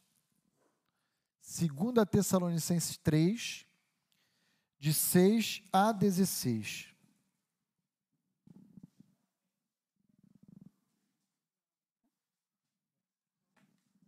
Bem, Carolina e a Aline ajudou na resposta?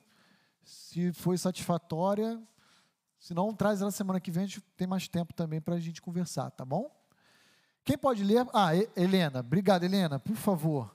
2 Tessalonicenses 3, dos versos 6 a 16.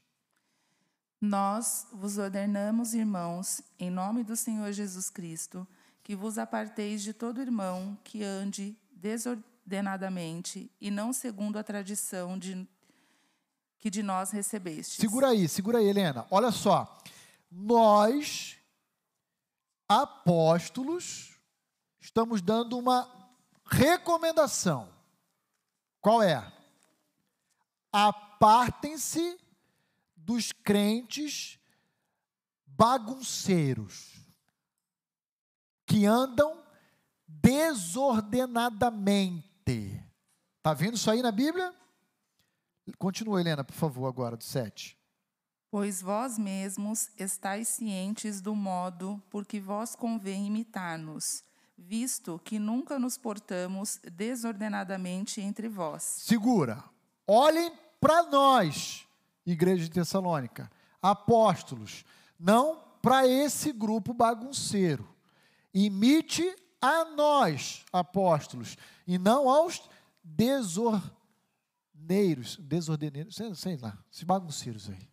Vai, continua, por favor. Nem jamais comemos pão à custa de outrem. Pelo contrário, em labor e fadiga, de noite e de dia, trabalhamos a fim de não sermos pesados a nenhum de vós. Segura. Olha só agora o que está acontecendo. Paulo está dizendo: a gente para comer, não, ó, não tem que suar, trabalhar de noite para fazer valer o pão da mesa. Essa turma não. Essa turma quer comer na sua casa. Essa turma não quer suar, não quer trabalhar, ela quer tudo prontinho, redondinho à mesa.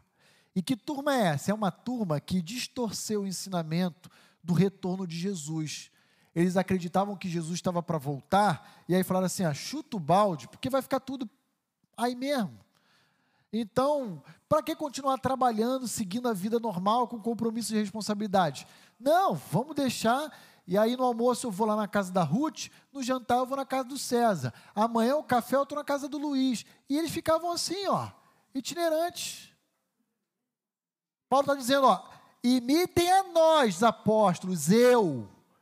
Eu, ó, trabalho dia e noite para comer o pão. Eles não, querem saciar a barriga, forrar o estômago na casa de vocês. Não imitem eles. Continue, Helena, por favor. Não porque não tivéssemos esse direito, mas por termos em vista oferecer-vos exemplo em nós mesmos para imitardes. Porque quando ainda convosco vos ordenamos isto: se alguém não quer trabalhar, também não coma. Pois de fato, estamos informados de que entre vós há pessoas que andam desordenadamente, não trabalhando antes e se intrometem na vida alheia. Opa, segura aí agora. Olha aí. Além do camarada ser, eu vou falar uma palavra que pode chocar. Vou falar baixinha. Vagabundo. Porque o cara não quer trabalhar, ele quer tudo de mão beijada ainda é um pessoal o quê?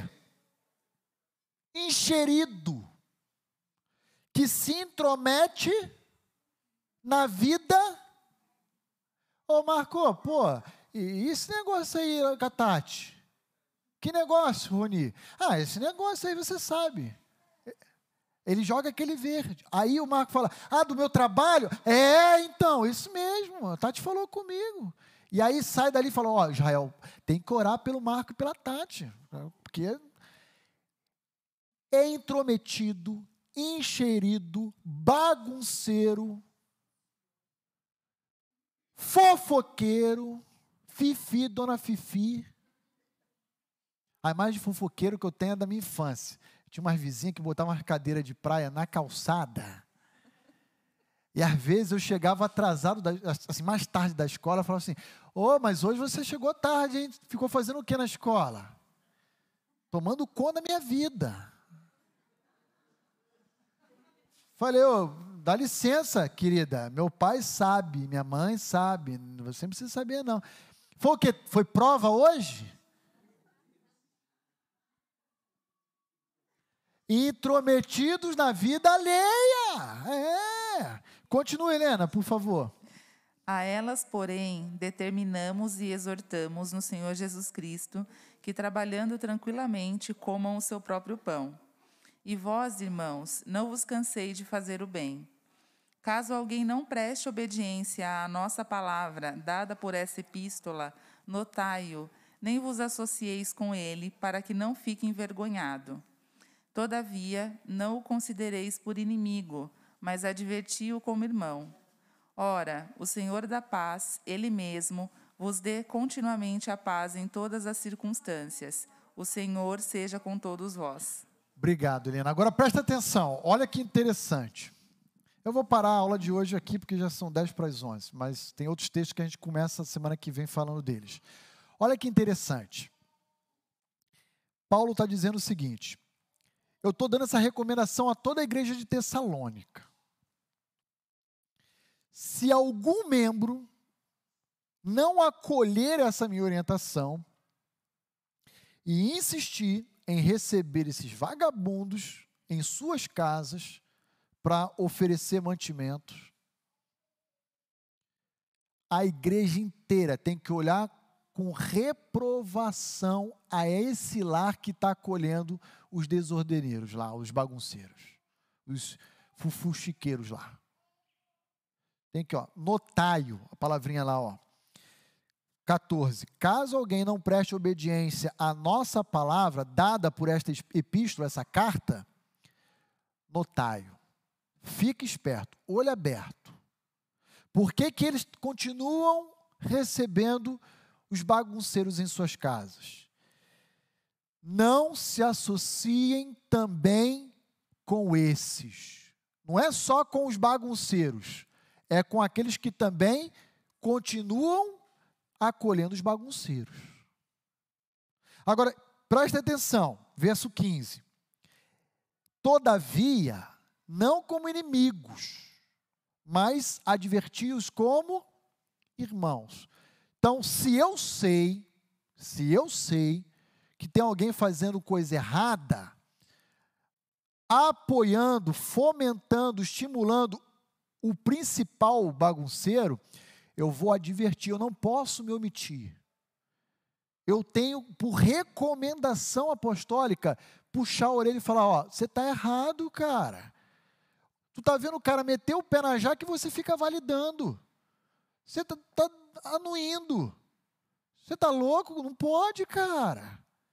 Vai lá e, e dá um fim nisso. Então a gente tem aqui o caso de um rebelde que é essa galera que trabalha, que não trabalha e vai de casa em casa, que se intromete na vida alheia. E tem um segundo grupo, que de respeito aos crentes da igreja, que fica tomando conhecimento e aprovando o estilo de vida desses camaradas. Aí Paulo vai dizer, ó, não compactuem com isso, nem com o primeiro e nem com o segundo. Então vou dar um exemplo aqui. A gente ainda, pelo menos desde que eu cheguei na igreja há cinco anos, não precisamos aplicar disciplina em absolutamente ninguém, graças a Deus por isso. Mas no momento que a gente aplicar uma disciplina, vou construir uma situação. Aí vai ter um futebol dos homens o cara que foi disciplinado fala: me bota aí, vou agarrar. O que, que a igreja tem que fazer? Claro, vem para o meu time, tu é goleirão. É assim? Cara, não, esse futebol não está aberto para você. Você já se arrependeu do seu pecado? Você já mudou o seu caminho, o seu estilo de vida? Você já se arrependeu, reparou os danos? Não. Então não, não venha jogar com a gente. Apartem-se. Vou dar outro exemplo. Camarada foi disciplinado. Vai ter um churrasco, grupo pequeno, jovem, confraternização. Pô, vou chamar fulano, cara é parceirão nosso. Não. Parceirão coisa nenhuma. Coisa nenhuma. Ah, mas eu soube que ele foi lá na casa do Israel. Ô Israel, o que está acontecendo? Você, você, você não entendeu que a igreja já, já ensinou, já, já apresentou esse ensino? Você não tem que acolher esse cara na sua casa. Ele é rebelde. Advirta o Israel como irmão em amor, mas trate o rebelde com toda a obstinação que ele merece, que ele tem. Está claro isso, irmãos? Não tem esse papo de comer uma pizza juntos. Não tem esse papo de vai tomar um café lá em casa. Não tem esse, essa conversa. É assim que é a recomendação apostólica. E ponto final. Palavra de Deus. Ah, é difícil. Cadê o amor? E cadê a justiça e a santidade de Deus também? Devolvo com essa outra pergunta. Não é só amor, gente. Deus é santo e justo também exige isso daqueles que se achegam a Ele. Então é assim que o ensino bíblico nos ensina. É assim que o ensino bíblico defende. Eu vou parar por aqui. Semana que vem a gente vai começar esse, dessa casa de marimbondo, porque tem uma opção de texto bacana aqui para a gente mexer. E vai, vai arrepiar. Tá bom?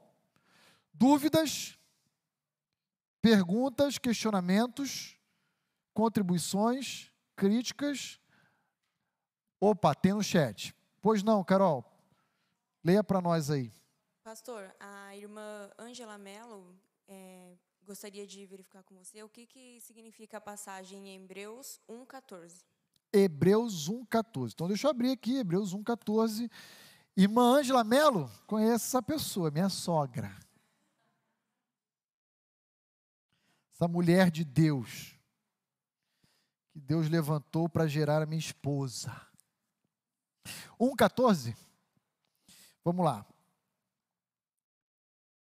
Não são todos eles espíritos ministradores enviados para serviço a favor dos que hão de herdar a salvação?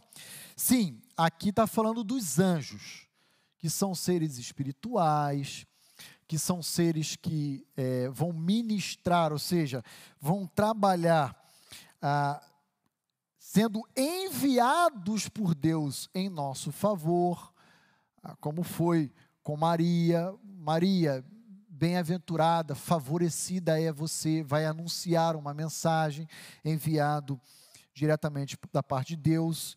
Então, eu não, não sei se eu entendi muito bem a pergunta da minha sogra, mas a ideia que Hebreus 1 está apresentando para a gente é da natureza dos seres angelicais. Quem eles são e quais são as funções que eles desempenham. Eles são espíritos que ministram a nós enviados da parte de Deus. Para quem? Para todos os homens? Não. Para aqueles que pertencem à família da fé, que vão herdar a salvação. É isso que Hebreus 1,14 está dizendo. Tudo bem, dona Ângela? Tranquilo? Vou almoçar hoje na sua casa aí. Bota água no feijão. Tudo bem, gente? Tranquilos? Alguma pergunta, minha sogra? Pode colocar se eu não me expliquei bem, se eu não me expressei bem. Tá bom? É, uma última pergunta. Claro. Tá como login escritor John Brodsky. Ah, o Jonas. Jonas lá do Ceará. Forte abraço, Jonas. Ele gostaria de aproveitar o tema sobre idolatria e perguntar qual a posição que a igreja é, deve ter diante a idolatria aos políticos que a gente vê hoje. Sim, deve ter a mesma postura, Jonas, da idolatria pagã, de ídolos mesmo. Idolatria é idolatria. É colocar algo ou alguém no lugar de Deus. Então, se eu coloco o presidente, se eu coloco o judiciário, o Supremo Tribunal, se eu coloco um vereador, um parlamentar, se eu coloco qualquer pessoa no lugar de Deus, isso é idolatria e é tão reprovável é, quanto um ídolo de madeira, de cera, quanto um dinheiro que pode ser objeto da minha adoração, tudo isso está errado. Agora, eu confesso e reconheço o seguinte: que a gente está vivendo dias, Jonas, de uma forte, intensa polarização político-partidária, esquerda, direita, tal, ah, e que existem cristãos que estão se enveredando num radicalismo que é, biblicamente, uma idolatria. E eu digo para todos os membros da Igreja Batista Vida Nova: se isso alcançar alguns de nós, nós iremos lidar com isso também. Porque nem o Messias Bolsonaro é Messias, nem é Deus, nem o Lula também é Deus, então pode parar com isso. Não tem, não tem adoração a esses homens, não. E a pergunta do Jonas é muito oportuna. Porque assim como Cornélio fez isso com Pedro, de se prostrar e adorar, tem crente aí fora se prostrando, adorando esquerda, direita, Bolsonaro e Lula e não sei quem. Pode parar com isso, isso é idolatria. pode parar. Pode parar, isso é pecado e a Bíblia não tolera isso. A glória é somente a Deus. Então, se houver alguém, seja dessa igreja, seja que esteja nos acompanhando nessa transmissão, que está indo nessa pegada, presta atenção. Isso é sério. Isso é abominável aos olhos de Deus. Ok? Então, o que nós pensamos como igreja, igreja Jonas, é isso. Nós repudiamos, reprovamos toda e qualquer atitude idólatra, inclusive a política partidária. Tá bom? Ah, ajudou aí Jonas e, e a dona Ângela, minha sogra, irmã Ângela, tranquilo? Então tá bom. Mais alguma coisa? Não? Aqui no salão, o pessoal já está com fome? Estão me olhando já assim, meio barriga roncando? Não? Então tá bom. Nós vamos orar e a gente encerra a nossa EBD e recomeçaremos semana que vem, dos versos 27 a 29. Muito bem. Pai, obrigado por esse tempo tão precioso de aula que tivemos. E a nossa súplica é que tudo aquilo que nós conversamos, comentamos, analisamos, seja sedimentado para que não venhamos a esquecer. Que, embora não haja mais em nossa relação contigo um tratamento de impureza cerimonial ou racial, étnica, ainda há, e nós devemos estar sensíveis a isso, um tratamento a ser dado aos impuros moralmente falando aos impuros doutrinariamente falando. Que o Senhor nos ajude a termos esse discernimento espiritual e a lidarmos enquanto cristãos da forma adequada, sem temor a homens, sem preocupações, mas de forma fiel, como o Senhor requer e exige de nós. Obrigado pelas famílias da tua igreja e eu rogo que o Senhor nos dê um domingo ah, gracioso, abençoado, até logo mais à noite, quando nós iremos retornar a esse ambiente para, em torno de Cristo Jesus, oferecermos ao Senhor a nossa adoração e o nosso culto. Obrigado a Deus pelas famílias da tua igreja. Nós te louvamos e te agradecemos em Cristo Jesus. Amém e amém. Que Deus abençoe a todos. Um bom domingo a todos os que nos acompanham. Tchau, tchau.